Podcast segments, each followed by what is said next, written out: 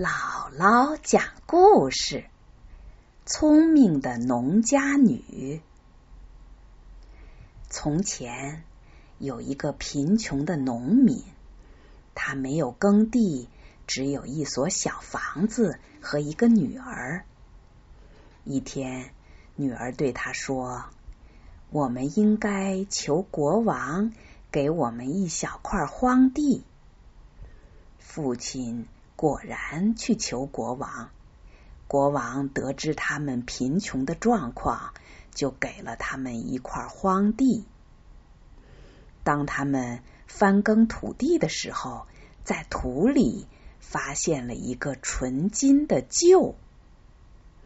父亲说：“国王这么仁慈，给了我们土地，我们应该把这个臼献给他。”可是女儿说：“有臼没有杵，国王一定会让你把杵交出来。交不出来，就会大祸临头的。”小朋友，臼是什么呀？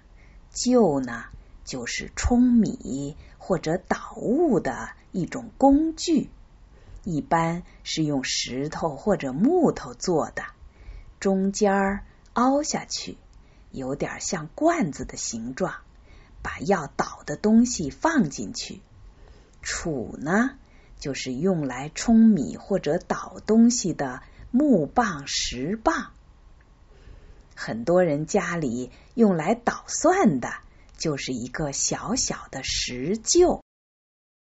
这个农民在土里发现的是一个金子做的臼。父亲不听女儿的话，拿着旧去见国王了。国王问：“还找到其他东西了吗？”农民说：“没有。”国王不相信，把他关进了监狱，说：“让他们再找有没有金杵，什么时候把金杵交出来，才能把他放回去。”农民在狱中总是哭着喊着：“我要是听女儿的话就好了，我要是听女儿的话就好了。”他不吃不喝，总是喊着这句话。狱卒向国王报告了这个情况，国王就把农民带来，对他说。你为什么老是说听女儿的话就好啦？农民说：“女儿早就告诉我，我不应该把金就献给您。如果没有金楚，您不会饶过我的。”国王听了，觉得农民的女儿很聪明，他对农民说。要是你的女儿这么聪明，就让她到我这儿来一趟。农民的女儿奉命去见国王，国王给她出了一个谜语，说如果他能猜到，国王就会娶她。国王说：“你明天上我这儿来，既不要穿衣服。”也不能光着身子，既不能骑马，也不能走路，既不走在路上，也不走在路外。要是你能办到，我就娶你为妻。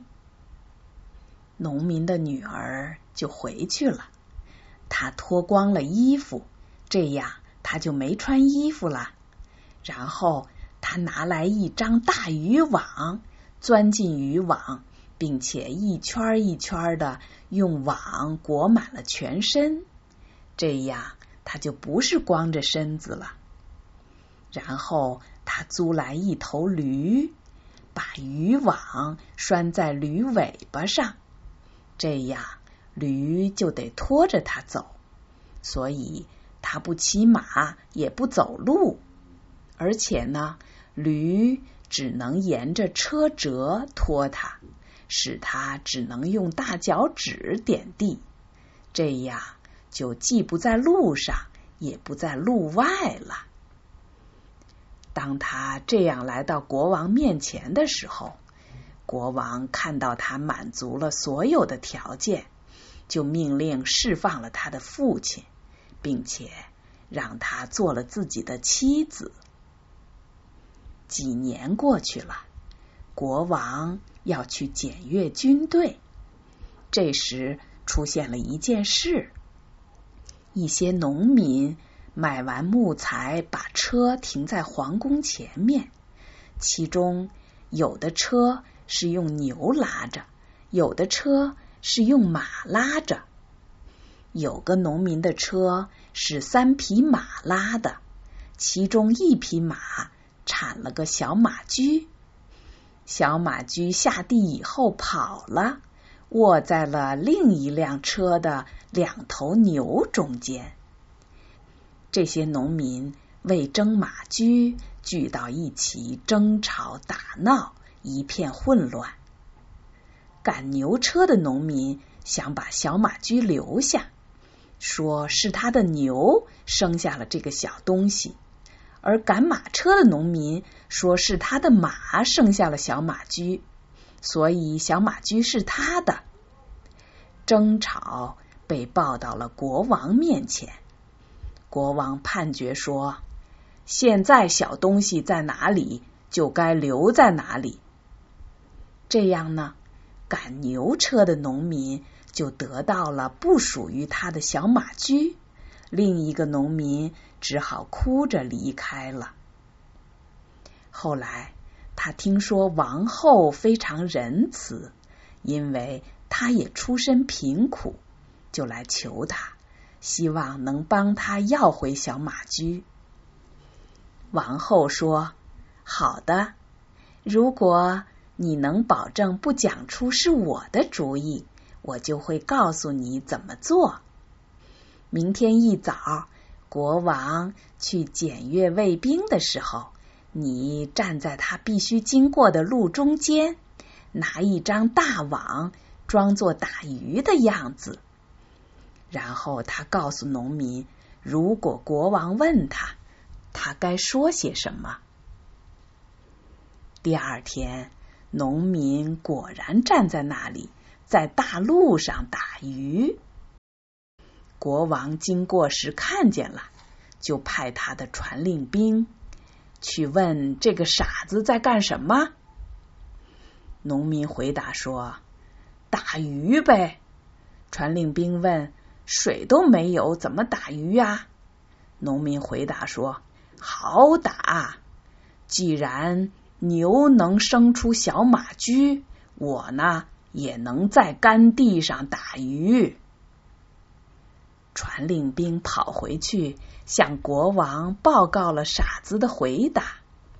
国王命令把农民带到他跟前，并对农民说：“这样的主意，他肯定是想不出来的。”国王想知道是谁的主意。农民不肯坦白，只是讲：“上帝保佑，这是我自己想出来的。”国王的卫兵把他推倒在一捆麦草上，长时间的拷打他。最后，农民只好承认这是王后的主意。国王怒气冲冲的回到家里，问他的妻子：“为什么你对我不忠心呢？我不再要你做我的妻子了，你的好日子已经到头了。”回到你原来的地方，你的小农屋去吧。不过，他容许王后带走一样他认为最心爱、最珍贵的东西。王后说：“好吧，亲爱的丈夫，如果你这样命令，我照办就是了。”然后，他叫人送来烈性的安眠水。放在酒里给国王喝，作为告别酒。国王喝了一大口，他呢只喝了一点点。国王一会儿就睡得死死的了。他让侍从拿来一块白净漂亮的麻布，把国王包在里面。侍从们奉命把国王抬到停在门前的车上。王后驾着马车，把国王运回了自己的小屋。接着。他让国王躺在他的床上。国王这一觉睡了一天一夜。他醒来时环顾四周，说：“上帝呀，我在哪里呀？”他喊他的侍从，可是一个也不在。终于，他妻子走到床前，说：“亲爱的国王，您告诉我。”可以从宫中拿走一样我认为最心爱、最珍贵的东西。我觉得没有什么东西比您更值得我心爱和珍贵了，所以我就把您带回来了。国王感动的满脸是泪，说：“亲爱的妻子，你应该属于我。”我也应该属于你。然后国王就把他带回王宫，并且与他重新成为了夫妻。